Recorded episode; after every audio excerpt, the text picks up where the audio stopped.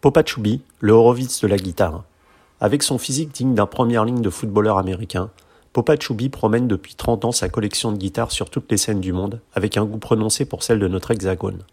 Le natif du Bronx, qui a grandi au biberon d'Otis Redding, Jimi Hendrix ou Aretha Franklin, a façonné un blues matiné de rock et saupoudré de funk à l'optimisme contagieux et où l'amour de la guitare, comme plus largement de la vie, s'avère la clé de voûte. Habitué à se produire 200 soirs par an, Théodore Joseph Horowitz, alias Popa-Chubby, a-t-il toujours foi en l'humain en cette période pour le moins étrange que nous traversons? Réponse de l'intéressé. Une interview signée Agent d'entretien.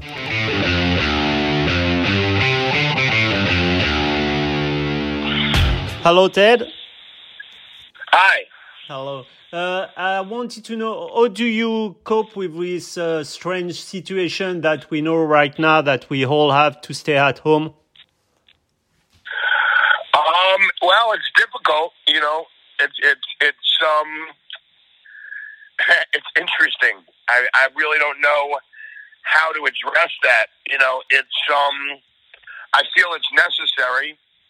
I'm one of those people who thinks it's the right thing to do mm. um, for the time being, and to take as little risk as possible. We have a serious situation. Unfortunately, all the music's been canceled, but um, I can do music from my home and in my studio, so that's still really good. And, and, and um, yeah. And as you said, every, you know, everything's been cancelled, and uh, we all know that you are touring a lot, about uh, 200, uh, 200 nights, nights a year.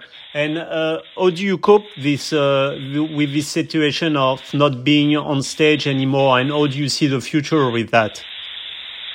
Well, I miss it. I miss, you know, I miss the experience of playing in front of people um, I've been doing live shows on the internet, which has been pretty cool because I still get to connect with people. Mm. But I miss the experience of, of um, you know, playing in front of a live audience and seeing people. And um, obviously, I miss working. Um, but you know, look, we have to be flexible. I mean, we're human beings. We, human beings can adapt. So we have to adapt to this right now. And this won't be forever. This will change. And, so it's just for now. And are you still? I know yeah, that you're a big optimistic. Are you still optimistic with uh, with humanity? Um, you have to be. There's no. There's really to to become negative and pessimistic means you've given up. Mm. In my opinion, and um, I'm not giving up. You know, I still, yeah, I still think that every day there are many things to be grateful and to be wondrous about, and um, I try to um, focus on that. Okay. And and um, you know the situation has changed, hmm. but life, life is still beautiful. There's, it's just a big problem we're dealing with. And, and in your song uh, "Pre-existing Condition" uh, on on the Two Dogs on the Two Dogs album, you were uh, talking about the medical care and uh, in the US with a direct message to, to Donald Trump. Uh, what, what is your vision of the US uh, five months before the elections? Ooh, what a question. Yeah. It's going to, uh, to put it very clearly, it is now and is going to be a show of shit. Yeah. You understand? Yeah, I do. it's going to be a total shit show, man. Um, you know, the, the United States is very close to having a civil war. It's not that far away mm. because you have at least 30% of the people here who follow the president. They follow Trump. Yeah. Then you have another 30 maybe 40% of the people who don't, right? Yeah. And then you have 30% of the people in this country who just do not care. And that's where it's dangerous, man. Um, it's, it's, I can't predict what's going to happen, man. It's, it's so, it changes so much from day to day and it's so messed up. What's happening here in America right now is so horribly, terribly messed up that if I could move to Europe right now, I would. but I can't even get on a plane to go to Europe, so I'm stuck.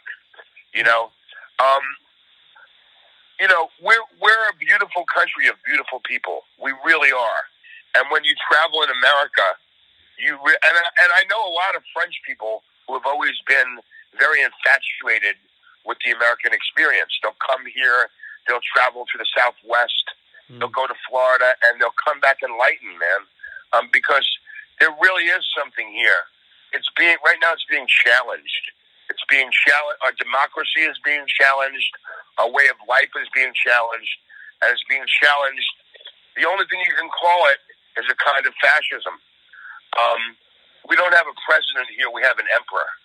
Yeah, exactly. And um, and it's it's fuck, it's frightening. It's, it's to me, it's incredibly frightening. And you're you know the concept now and but I know this is happening in France too. I know that there's a segment of the population who's like, forget about staying at home. Everybody go back to work. Mm-hmm. Don't worry about if people die. They're only old, sick people. That's right. You know, and, and I don't understand that, man. I don't understand how you can put money on a human life.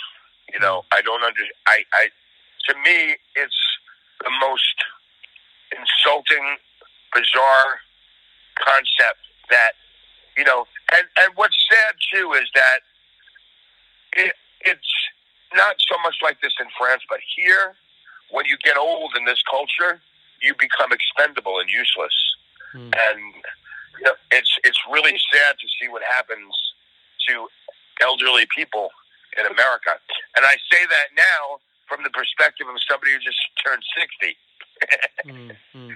so maybe I'm an old person now. You know? No, you're not. Um, you're not.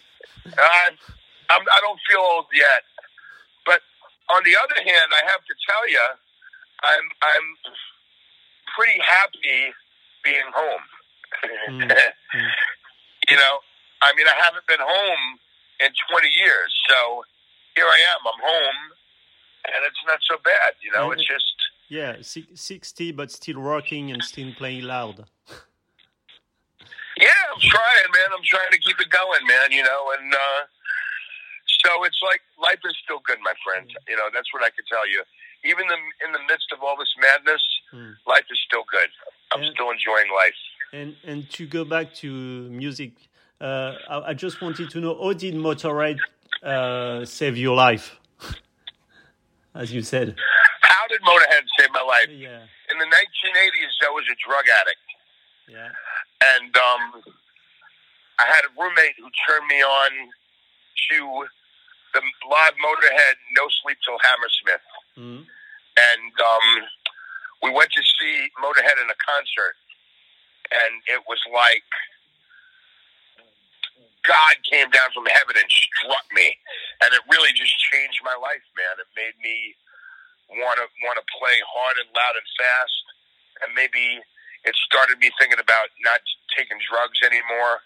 And, um, you know, it was one of those things where music just had the power to change you. I know it wasn't Lemmy because Lemmy was the biggest drug addict in the world, but something about that music, man, something about hearing those songs just kicked me in the butt and made me go, yeah, I want to do that.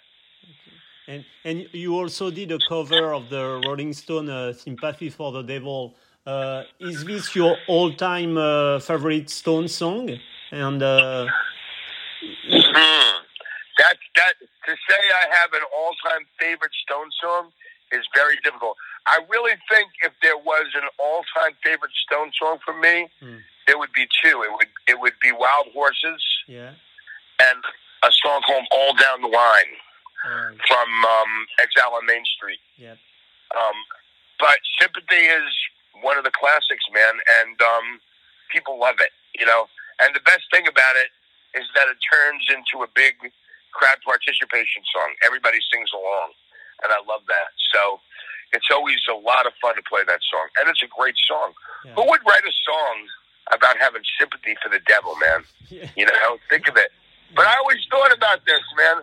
I always thought that you know, when you really think about it, right?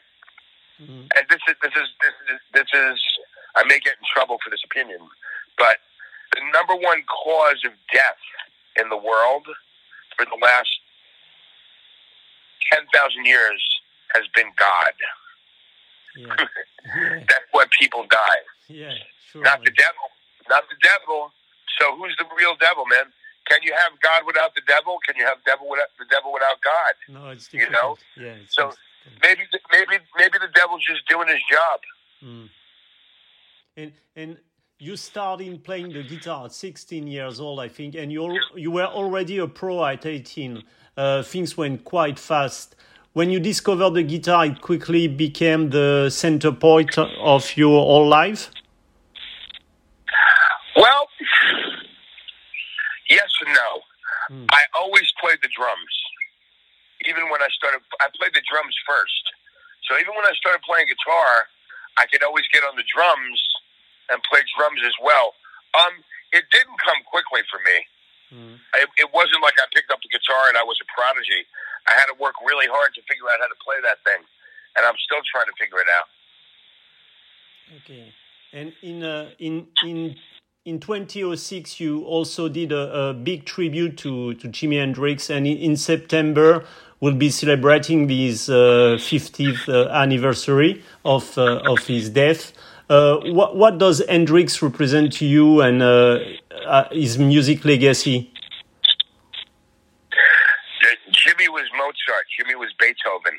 Yeah. Jimi was Jimi was a, a whole nother animal, man. There's there was no nobody came close to this day to what he did as a guitar player, as a songwriter, as a musician, as a cultural icon.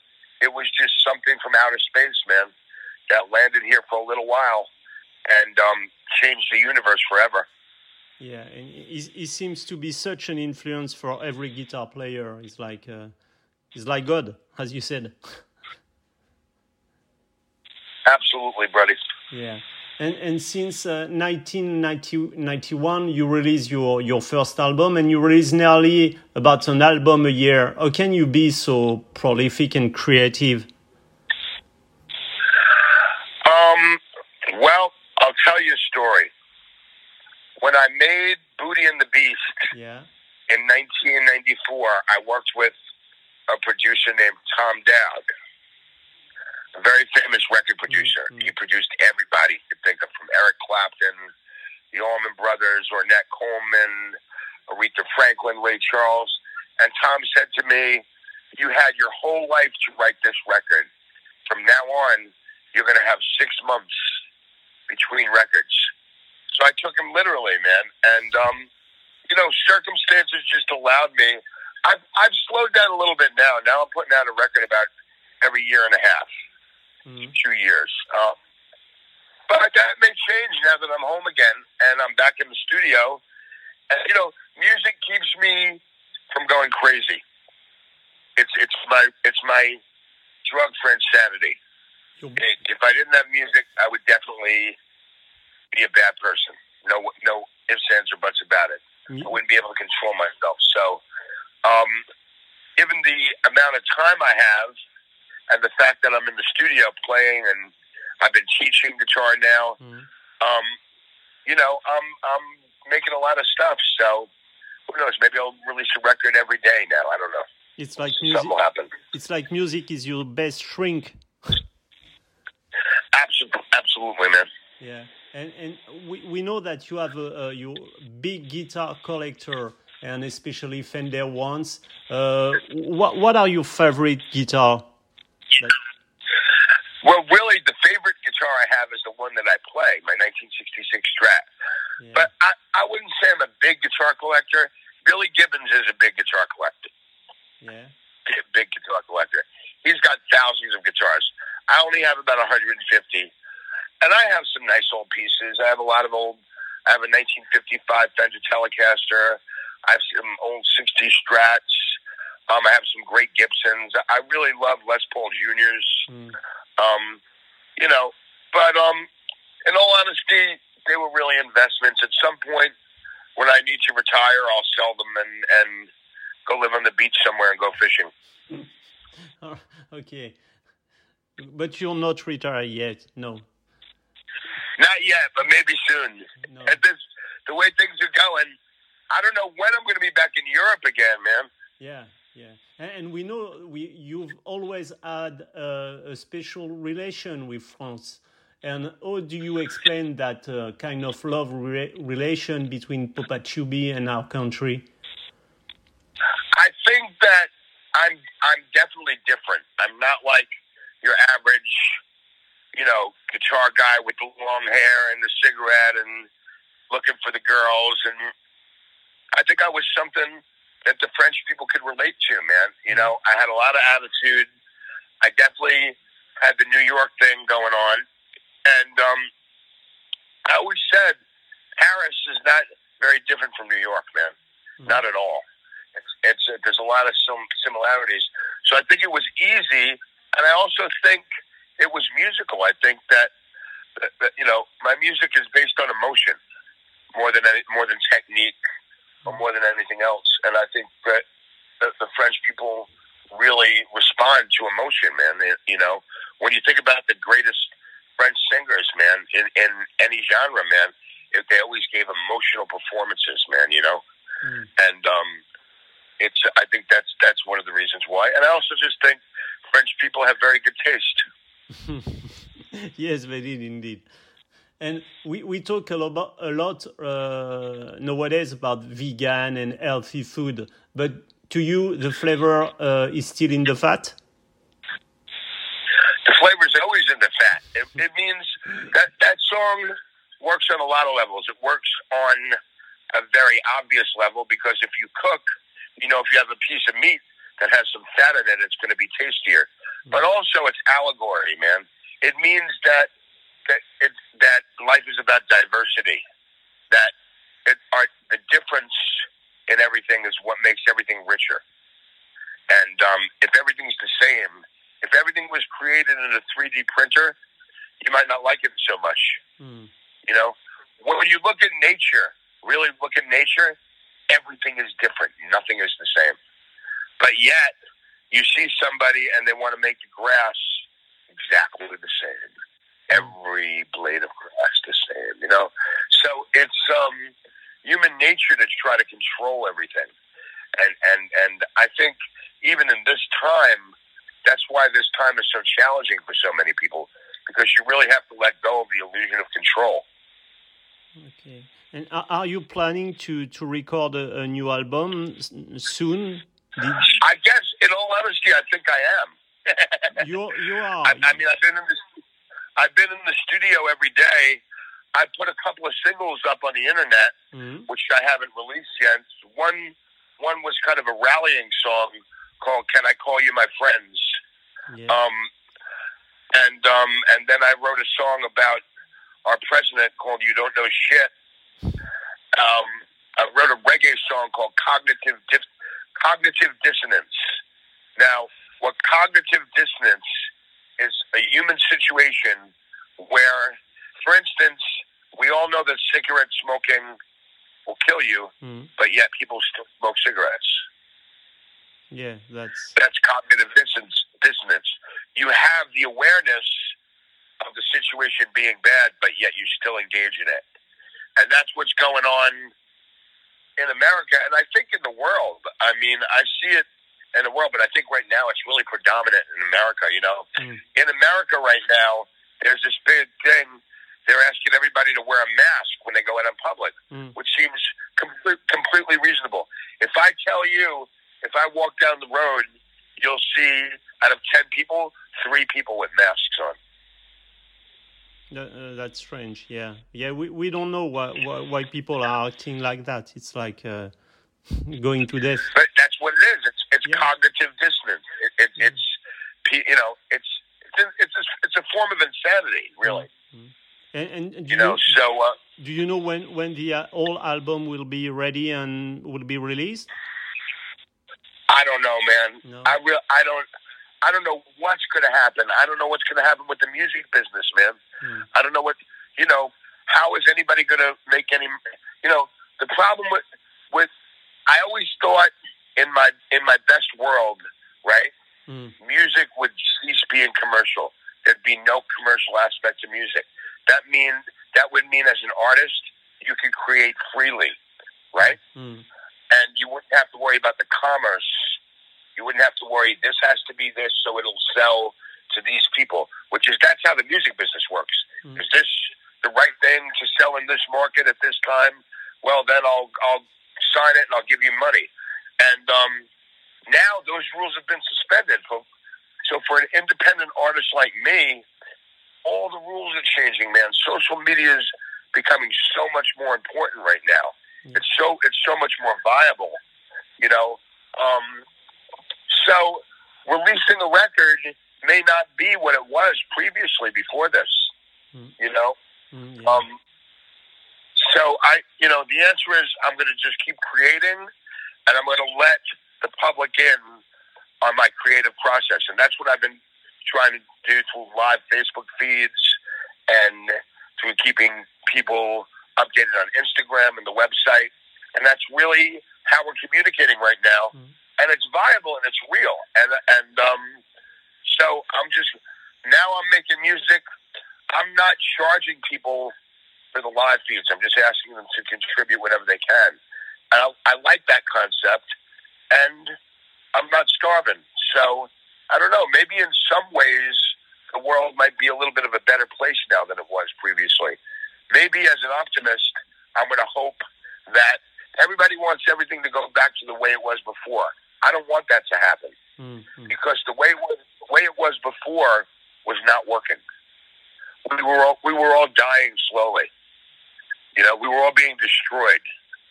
So, you know, look what's going on with the planet. The planet has recharged itself somewhat. Yeah, everywhere. You know, Indeed. Yeah. everywhere, everywhere. In in in this short time, you know, it's there's an interesting concept. There's a gentleman, a philosopher. He was a philosopher, and he was a biochemist Mm. named Terence McKenna. Terence McKenna. Now, he was a colleague of Ram Dass and Timothy Leary, some of the guys who pioneered psychedelic exploration with LSD, right? Mm. This guy studied plants. He studied he, he studied plants in the Amazon. He came he came up with this quote. He said, "Nature um, will reward a heroic effort and enable miraculous things to happen." So, in a sense, by us, you know, I look up in the sky now. If I see one plane a day, it's a lot. I used to see a plane every five minutes. Right? All of a sudden, we have less poison, and nature is responding in a, a heroic way. You know, dolphins are coming back into the Venice canals. Um, you can see the Himalayas, man. The Mm. air is cleaner than it's ever been. You know, so I don't know, man. I mean, for me, my philosophy about this whole thing is there's no such thing as acceptable death. You know, for people to die aimlessly and and for no reason because we have this virus and and the people in charge want to make more money is not acceptable to me. Yeah. You know, so but I know there are a lot of people who disagree with me. You know, I know there are a lot of people who are screaming, "We can't do this! What are you crazy? We're going to destroy the economy." Well, you know what? Fuck the economy. That's what I say. To me, people are always. My whole career is based on the fact that people are more important than money. Mm. Because if I had the other opinion, I would have made a lot more money, man. I would be rich, and I'm I'm not. All I cared about was making people happy. Okay. And, and to end up, can we still say peace, love, and loud guitars? Always peace, love, and loud guitar. Yeah. Okay. Okay, Ted, thanks a lot for this interview and All right, my brother. hope we'll know a better world. Stay safe, man. I'll see you in France. Yeah, I hope so.